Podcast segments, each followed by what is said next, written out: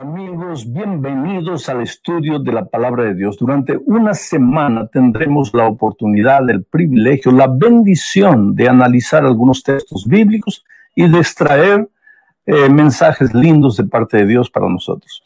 Vivimos en tiempos de pandemia, en tiempos de peligros. Lo que más la gente quiere es tener esperanza, esperanza de muchas cosas, de esperanza de fe, de seguridad, de salvación, esperanza delante de la muerte, delante de los problemas financieros, delante de las dificultades que el mundo trae cada día. Y esta semana justamente vamos a hablar de la esperanza. Vamos al texto bíblico para esta noche, Romanos capítulo 5, versículos 6 al 8. Pero antes, inclinemos el rostro para orar. Oh Padre querido, gracias Señor, gracias de todo corazón por la bendición que significa estudiar tu palabra. Ahora, tu palabra es palabra inspirada por el Espíritu Santo. No la podemos entender con nuestras mentes finitas a no ser que tu Espíritu se manifieste poderosamente e ilumine nuestro entendimiento. No queremos que sean simplemente palabras humanas las que llegan a los corazones, sino tu palabra como espada de dos filos penetre hasta el fondo del corazón. Por eso, Señor, suplicamos la asistencia de tu Espíritu en este momento. Antes de la lectura bíblica, quiero colocar en tus manos miles y miles de personas que en este momento están heridas, están sufriendo. Tal vez en este momento están mirando el programa y gente que derrama lágrimas, gente que está pasando por dificultades, momentos difíciles en esta vida a veces sin fuerzas, a veces sin luz, sin, sin saber de dónde va a venir la solución. Pero Señor, esta semana yo te suplico, manifiéstate poderosamente en la plenitud de tu poder en la vida de esa gente. Que esta semana no solamente reciban la palabra hablada, mas el poder y la fuerza del Espíritu en su vida. En el nombre de Jesucristo. Amén. Muy bien, mis queridos, vamos al texto bíblico, Romanos capítulo 6, versículos 8 al 10. Dice así, mas Dios muestra su amor para con nosotros, en que siendo aún pecadores, Cristo murió por nosotros. Pues mucho más, estando ya justificados en su sangre, por él, por él seremos salvos de la ira. Porque si siendo enemigos fuimos reconciliados con Dios por la muerte de su Hijo, mucho más estando reconciliados seremos salvos por su vida. Hay muchas ideas en este texto. No voy a comentar todas, pero voy a extraer algunas y vamos a ver el mensaje bonito que Dios quiere traer para tu vida. Porque te digo una cosa, mira, los mensajes bíblicos no son solamente para ser expuestos hacia el aire. Los mensajes bíblicos tienen como propósito llegar a tu corazón. Dios te habla a ti porque te conoce mejor que nadie. Tu vida está en las manos de Dios como un pajarito está en las manos de un ser humano. Él conoce tus sueños, tus planes, tus ilusiones, tus fracasos, tus desilusiones. Él conoce, sabe que te casaste tratando de ser feliz, queriendo ser feliz y hoy día tu hogar está destruido. Él sabe que estás sintiendo en tu corazón que el amor se está terminando, se está acabando. Tú amas a los hijos que tienes, no quisieras que el hogar se destruya, pero el hogar está ahí cuesta abajo. ¿Qué hacer? Ahí el Señor tiene su palabra y cada mensaje tiene como propósito llegar a tu corazón abrirte los ojos, mostrarte la salida, porque para todo hay salida. No desesperes. Este problema que estás viviendo, sea de la naturaleza que fuere, también pasará. Entonces, voy a comentar el texto. Dice así, mas Dios muestra su amor para con nosotros. Dios muestra su amor. Dios no solo declara su amor, porque declarar el amor es la cosa más fácil. El muchacho le dice a la chica, oh, yo te amo, mira, yo podría hacerte una ah, corriente para el cuello agarrando las estrellas del cielo. Yo por ti sería capaz de nadar a través del océano Atlántico porque tú eres lo más precioso en mi vida. Y pues las chicas creen. Pero eso no es amor. Yo no digo que el amor no se exprese de manera bonita. No estoy diciendo que el amor no se expresa con una flor, con un chocolate, con un helado, con una música. Todo eso es parte del amor. Pero el amor no se queda ahí. El amor va más allá. El amor se demuestra.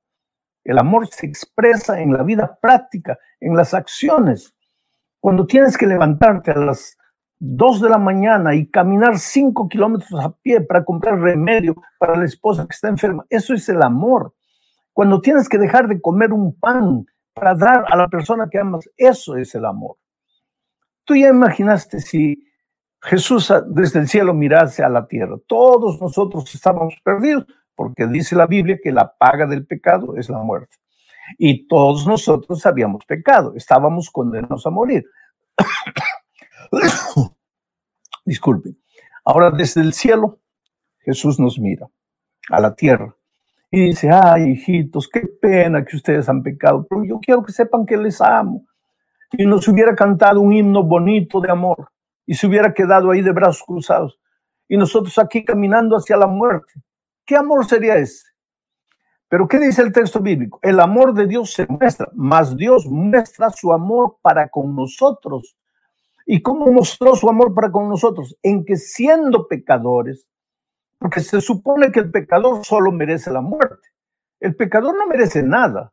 ¿Por qué? Porque el pecador es pecador porque quiso es porque, pecador porque se separa de Dios voluntariamente. Es pecador porque escoge sus propios caminos de muerte. Hay camino que al hombre le parece derecho, pero su es la muerte. A veces oyes la palabra de Dios, a veces cuando eras niño te instruyeron en los caminos de Dios, pero ¿qué te importa? Te vas, atraído por las luces de esta vida, te vas y te hieres, te arruinas, te, te quedas ahí en el camino de la vida derrotado, caído, pero Dios muestra su amor para contigo en que siendo pecador, Cristo murió por ti. Siendo pecador, no mereciendo, Cristo murió por ti. Ahora, esta expresión, Cristo murió por mí, es una expresión fácil de ser dicha, pero mucha gente no entiende lo que significó de Cristo morir por nosotros. ¿Qué significa eso? Y te lo voy a explicar de alguna manera con, usando ilustraciones en este momento. Vamos a decir que yo tengo un hijo pequeñito y tengo un vaso de cristal precioso. Yo le digo, hijito, tú puedes jugar lo que quieras, tú eres libre, pero no toques el vaso de cristal porque es precioso y es caro. Pero voy a hacer un trato contigo. Mira, si tú tocas ese vaso de cristal, si tú lo quiebras, yo te voy a dar una palmada en la mano, ¿entendiste? Y mi hijito me mira y me dice, sí, papito. Que si yo toco el vaso de cristal, lo quiebro, tú me vas a dar una palmada. Entonces, ¿estás de acuerdo? Sí, papito. Te prometo que no lo voy a quebrar. Bueno, yo me voy y cuando regreso encuentro que mi hijo tocó el vaso, lo quebró, está añicos ahí en el suelo, hecho pedazos. Cuando mi hijito me ve, ¿qué es lo que piensa inmediatamente? ¿Qué es lo que piensa? Ahora viene el castigo porque yo tengo un trato. Y sus ojitos brillan y me mira como diciendo, papito, perdóname. Bueno, cuando él dice, papito, perdóname, ¿qué es lo que está queriendo decir? Papito, no me pegues, no me castigues. Y yo lo veo, pues sí, siento compasión por mi hijo y le digo, está bien, hijito, no te voy a hacer nada. Estás perdonado, yo te perdono, puedes irte. Y él se va feliz. Ahora yo te hago una pregunta. ¿Yo perdoné a mi hijo, sí o no? Claro que sí. Pero ese perdón es un perdón humano, porque ¿qué me costó a mí perdonar? Nada. ¿Cuánto me costó? Nada. ¿Qué hice para perdonar? Nada. Simplemente dije, hijito, ya bien, está perdonado, puedes irte. Qué fácil es perdonar de esa manera. Pero con Dios el perdón no es así. ¿Y por qué no es así? Simplemente porque Dios es Dios y su palabra es eterna. Sécase la hierba, marchítase la flor, pero la palabra de Dios dura para siempre. Entonces, ¿qué dice la palabra de Dios? La paga del pecado es la muerte. O sea, el resultado del pecado es la muerte. La consecuencia del pecado es la muerte. En otras palabras, si tú pecaste, pues vas a recibir la muerte como consecuencia de tu pecado. Ahora, la Biblia dice también que todos nosotros hemos pecado. No hay justo ni siquiera uno. Desde la cabeza hasta los pies, dice Isaías, todo en nosotros es llaga pecaminosa. Estamos perdidos. Y la paga del pecado es la muerte. Pero ¿qué pasa? No queremos morir. Hemos pecado, merecemos la muerte, pero no queremos morir. Entonces levantamos los ojos al cielo y decimos, ay Dios mío, perdóname. Cuando le decimos, Dios mío, perdóname, ¿qué es lo que le estamos queriendo decir? En otras palabras, le estamos diciendo, Dios mío, he pecado, merezco morir, pero no quiero morir, por favor, perdóname. Ahora, si Dios fuese hombre, ¿qué nos diría? Está bien, hijito, te perdono, puedes irte. Pero Dios no es hombre, es, es Dios, su palabra es eterna. Y si dijo que la paga del pecado es la muerte, pues la paga del pecado es la muerte. Y si nosotros pecamos, pues tenemos que morir, pero no queremos morir. Y Dios tampoco quiere que muramos, porque Dios nos ama, querido. Tú eres precioso los ojos de Dios. No importa quién seas, no importa cómo vivas, no importa cuán deformado está tu carácter. Tú eres precioso a los ojos de Dios y Dios no quiere que mueras. No quiere que muramos. Entonces, ¿qué hace Dios? Ahí entra la figura, la persona maravillosa de Jesucristo. Jesucristo allá en el consejo divino con el Padre, con el Espíritu Santo, dijo, Señor, espera.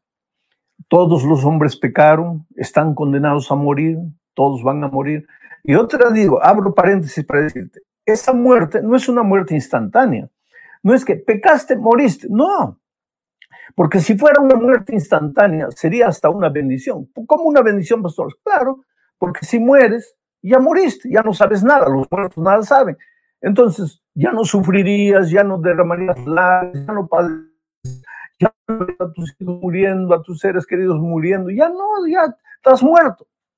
Pero la muerte, la, paga del pecado que es muerte, esa muerte no es instantánea, es una muerte lenta, es una muerte dolorosa, vas muriendo cada día lentamente, mueren tus hijos, mueren tus sueños, mueren tus planes. ¿Cómo mueren tus hijos? Mueren en las drogas, en los vicios, en la promiscuidad. Muere tu matrimonio, vas muriendo, muriendo. Llega un momento en que te paras en la vida y dices, ay Dios mío, ¿para qué vine al mundo? No quiero seguir viviendo, mejor me muriera. Y hay gente que en momentos de desesperación agarra un revólver y se da un tiro porque ¿Qué vida es esa? Eso es una vida de infierno. Está muriendo porque la paga del pecado es la muerte. En gerundio vas muriendo lentamente hasta que finalmente un día mueras, pues la vida eterna. Pero resulta que no queremos vivir, no, no queremos morir esa muerte, queremos vivir. Y le pedimos perdón a Dios, Señor, no queremos morir, por favor, haz algo por nosotros. Ahí viene el hijo y le dice al padre, padre, los hombres están condenados a muerte, van a morir, pero yo voy a ir a la tierra como hombre, como hombre.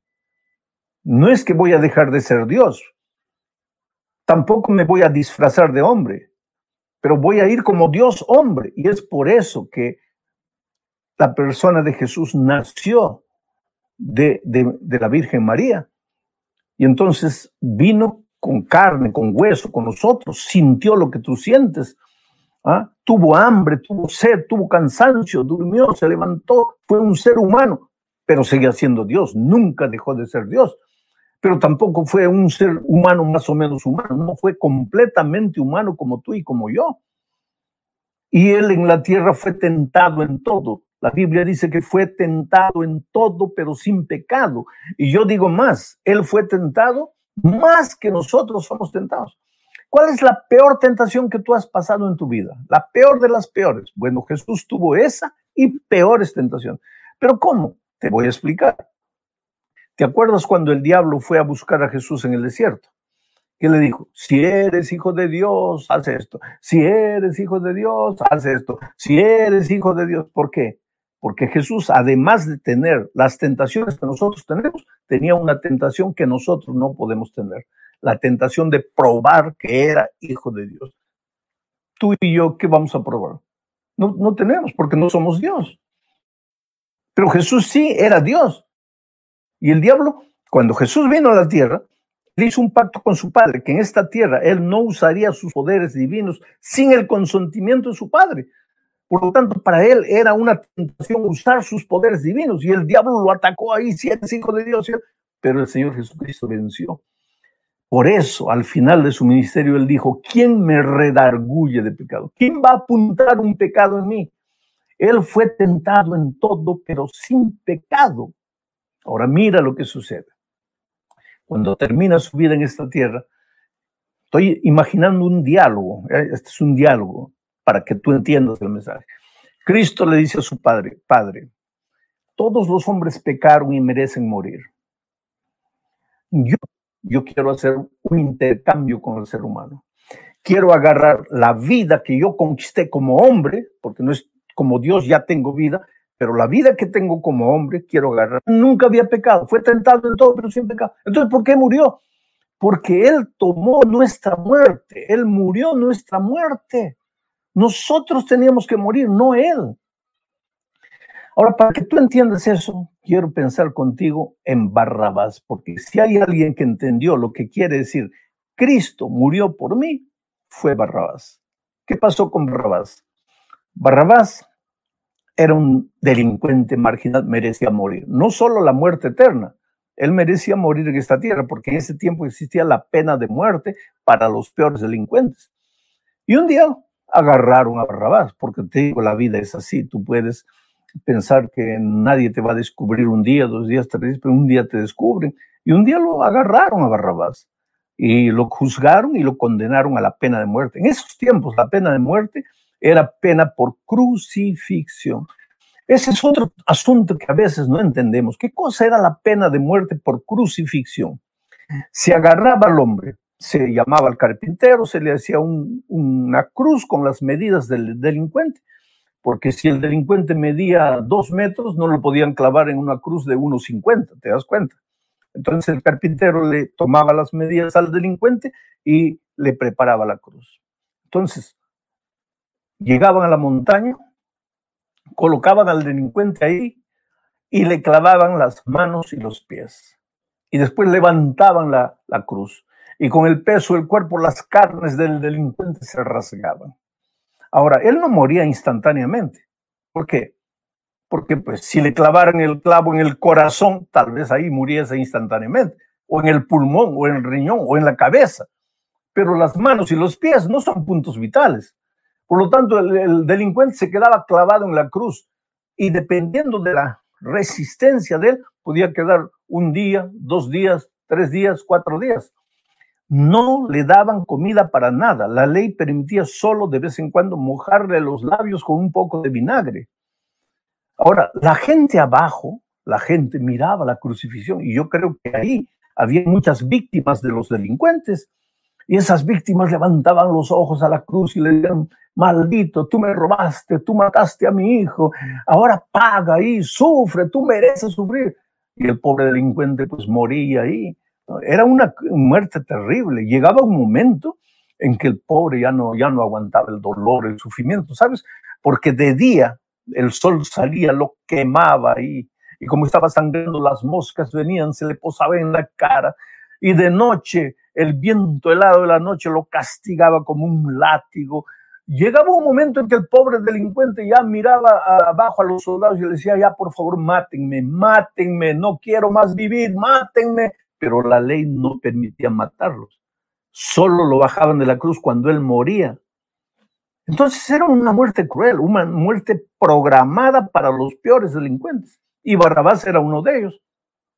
Y cuando lo prendieron, pues le tomaron las medidas, le prepararon la cruz.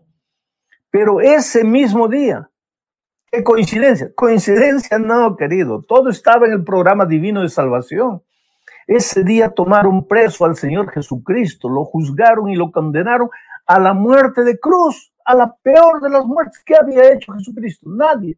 Había curado leprosos, había devuelto la vista a los ciegos, había resucitado muertos, había alimentado multitudes. ¿Qué delito había cometido él?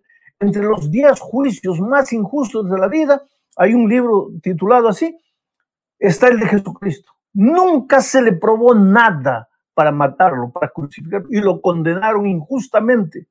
La ley judía decía que nadie podía ser condenado, eh, juzgado después de las seis de la tarde. A él lo juzgaron de noche. cometieron injusticia tras injusticia y finalmente lo condenaron a la pena de muerte. Entonces tú conoces la historia de Pilato. Pilato esa noche, la esposa tuvo un sueño y le dijo, mira, al despertar Pilato, cuidado con ese inocente, es una víctima, no, no, no te atrevas a manchar tus manos de sangre. Y Pilato tuvo miedo. Recibió el llamado del Espíritu, no respondió, endureció su corazón, pero recibió el llamado del Espíritu Santo y tuvo miedo. Y entonces ese día era fiesta y se acostumbraba a soltar a un preso. Y él dijo, ya sé, voy a ir delante de la multitud, voy a colocar a Jesús que no les ha hecho nada y a Barrabás que ha hecho tanto oh, mal para la gente. Y les voy a decir, en días como hoy soltamos a un preso. Yo tengo dos aquí. ¿A quién quieren ustedes que suelte? Y yo estoy seguro que todos van a pedir que crucifique a Barrabás y que suelte a Cristo, porque Cristo no les ha hecho nada. Y pues ahí fue Barrabás y dijo, en días como este soltamos a un preso, ¿a quién quieren ustedes que suelte? Y casi se queda loco con la respuesta del pueblo, porque el pueblo enardecido dijo, suelta Barrabás, crucifica a Cristo. Pero ¿por qué si Cristo no les había hecho nada? Ya no había tiempo para mandar llamar al carpintero, tomarle las medidas a Cristo. Por otro lado, ahí estaba una cruz vacía, la cruz de Barrabás porque Barrabás le soltaron las cadenas y estaba suelto.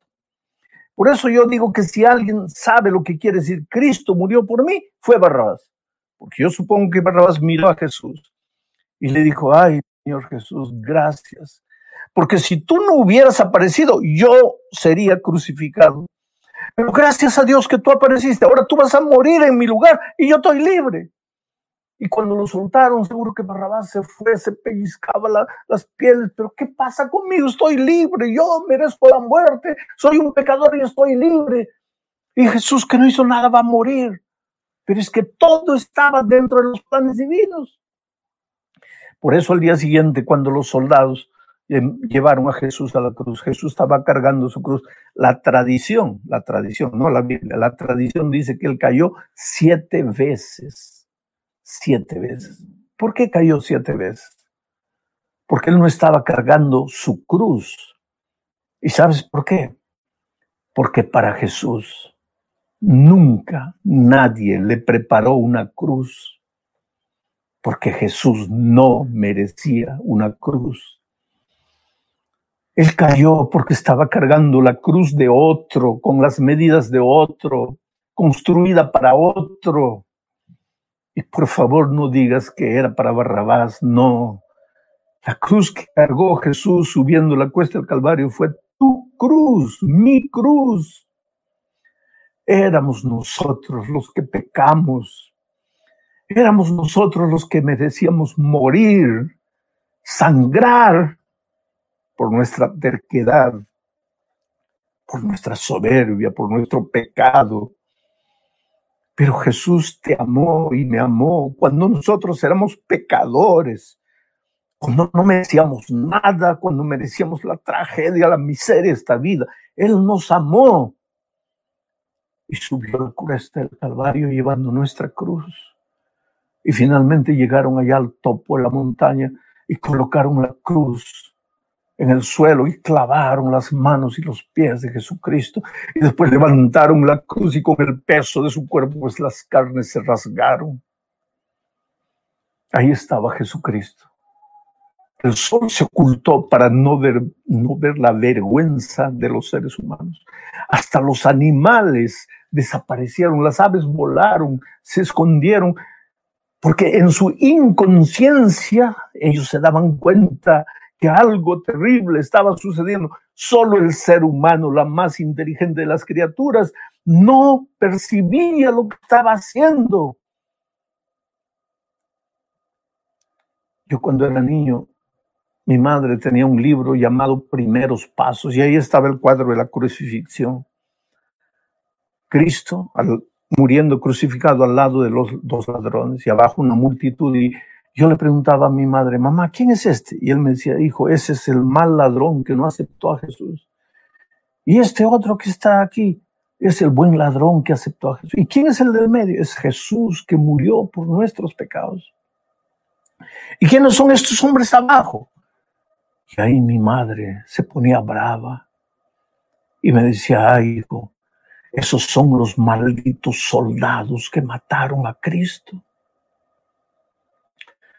Y tú sabes que yo crecí toda mi vida pensando que los soldados mataron a Cristo. Hasta que un día, herido por el pecado, necesité perdón, pedir perdón a Dios. Y entonces me di cuenta que no fueron los soldados que lo mataron. Fui yo con mi rebeldía. Es por eso que caí a los pies de Jesús y le dije, Señor, mi vida es tuya y yo voy a vivir para ti, para predicar tu evangelio el resto de mi vida. Él te amó, querido. ¿Qué vales tú? ¿Qué valgo yo? Somos un puñado de ceniza, de polvo. Pero Dios te amó tanto que dio a su Hijo. Él demostró su amor para con nosotros en el hecho que siendo pecadores, Él murió por nosotros. El pastor H.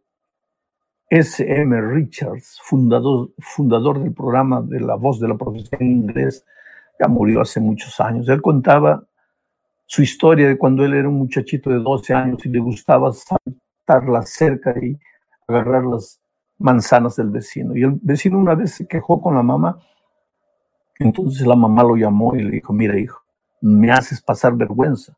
¿Cómo estás agarrando las manzanas del vecino?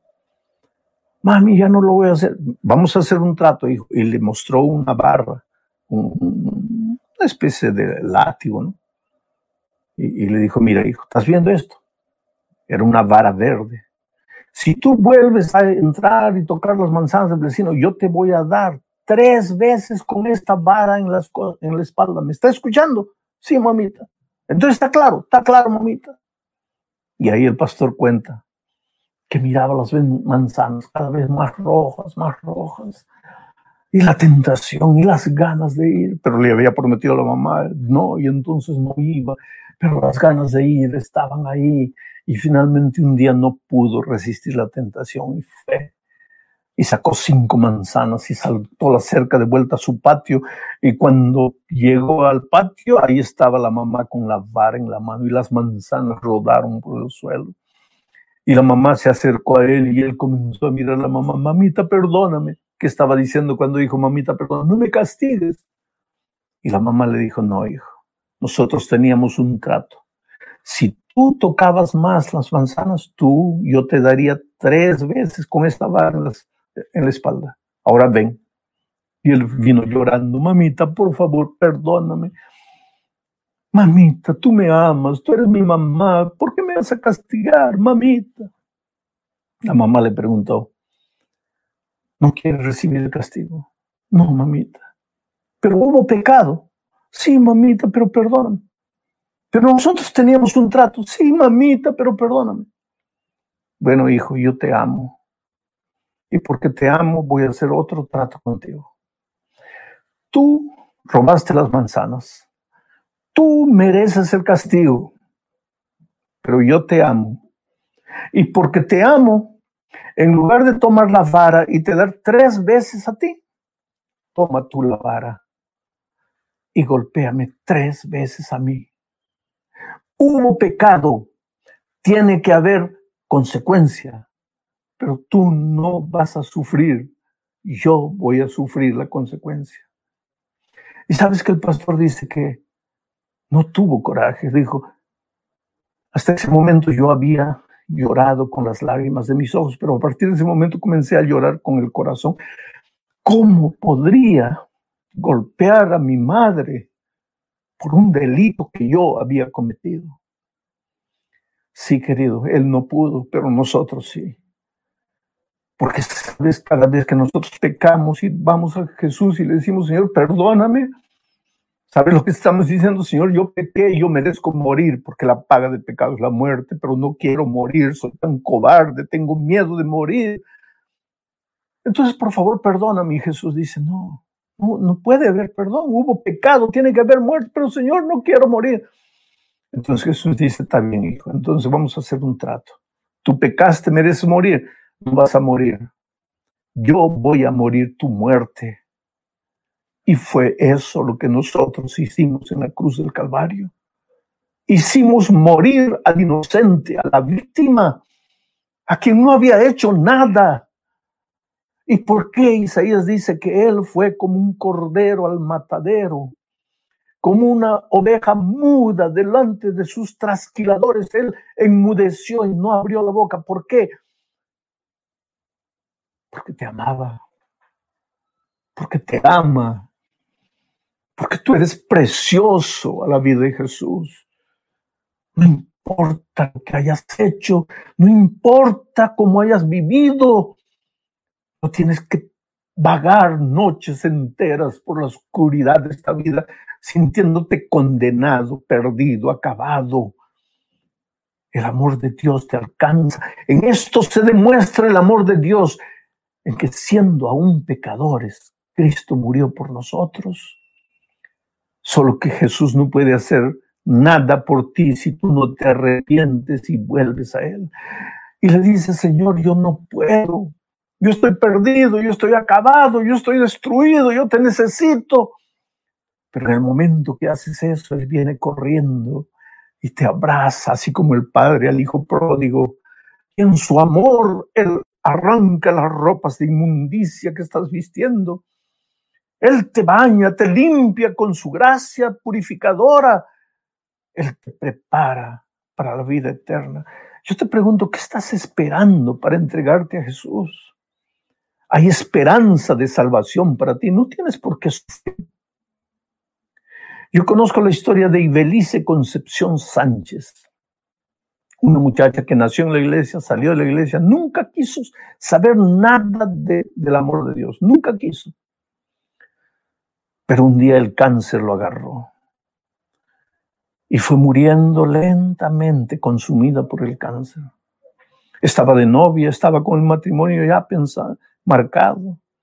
Entonces se casaron apresuradamente para que el esposo la cuidara, porque el esposo la amaba. Y él fue se restableciendo los pocos, poco a poco. Y dos años después descubren que ahora el esposo también estaba con cáncer. Llegó un momento en la vida del esposo que él, ambos con cáncer ahora, pero él ya no podía más. Ya no podía más y en la desesperación levantó los ojos al cielo y clamó por la misericordia divina. Y Belice tiene como hermano a un pastor. Ese pastor desarrolló un ministerio con ambos, un ministerio de consolación y de enseñanza. Les fue enseñando la palabra de Dios. Él viajó de República Dominicana a Nueva York para hablar con ellos. Él aceptó, el esposo aceptó a Jesucristo, participó de la comunión, recibió la bendición del pastor. Después de recibir la bendición del pastor, yo no digo el hombre sanó, pero la amargura desapareció del corazón. El rencor desapareció, la angustia desapareció. Sus ojos empezaron a brillar con paz, con alegría. Un tiempo después descansó, pero descansó en el Señor y en la mañana de la resurrección con toda seguridad. Él va a resucitar cuando suene la trompeta. Y Belice vio a su esposo descender a la tumba pero ahora ella aceptó a Jesucristo y decidió ser bautizada.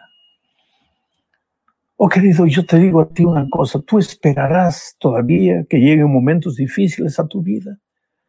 En este momento el Espíritu de Dios está trabajando en tu corazón. Yo te invito a que tomes tu decisión. Decisión de bautizarte. Si ya has estudiado la palabra de Dios y estás preparado, bautízate. ¿Por qué, pastor, tengo que bautizarme? Porque cuando tú te bautizas estás muriendo la muerte de Cristo. Pablo dice eso, no sabes que cuando nos bautizamos, nos bautizamos en la muerte de Cristo. ¿Qué quiere decir ser bautizado en la muerte de Cristo? Es que tú pecaste, mereces morir, tienes que morir. ¿No quieres morir? Ve a Cristo, Cristo muere por ti. Pero para que la muerte de Cristo te sirva, tú tienes que bajar a las aguas del bautismo. Porque cuando te bautizas, mueres la muerte de Cristo. Ahora, si no quieres bautizarte, la muerte de Cristo no te sirve para ti. La muerte de Cristo solo te sirve si tú aceptas el, la, la muerte de Cristo solo te sirve si tú aceptas el bautismo. Ah, pastor, pero no quiero bautizarme. Entonces vas a tener que morir tu muerte, tu propia muerte de dolor, de sufrimiento. Ah, pastor, pero no quiero morir. Entonces ve a Jesucristo y muere la muerte de Cristo, que es el bautismo. Es por eso que tienes que bautizarte. Cristo ya sufrió por ti, ya murió por ti, ya fue vilipendiado, azotado terriblemente por ti, pero ahora tienes que tomar la decisión. Por eso la Biblia dice, hoy es el día de buena nueva, hoy es el día de salvación. Y donde estás tú, estás sintiendo la voz de Dios en tu corazón. Él te está llamando. Ven a Jesús, ábrele tu corazón, expresa tu deseo de bautizarte al amigo que está a tu lado, a través del internet, a través del teléfono, expresa tu deseo de bautizarte.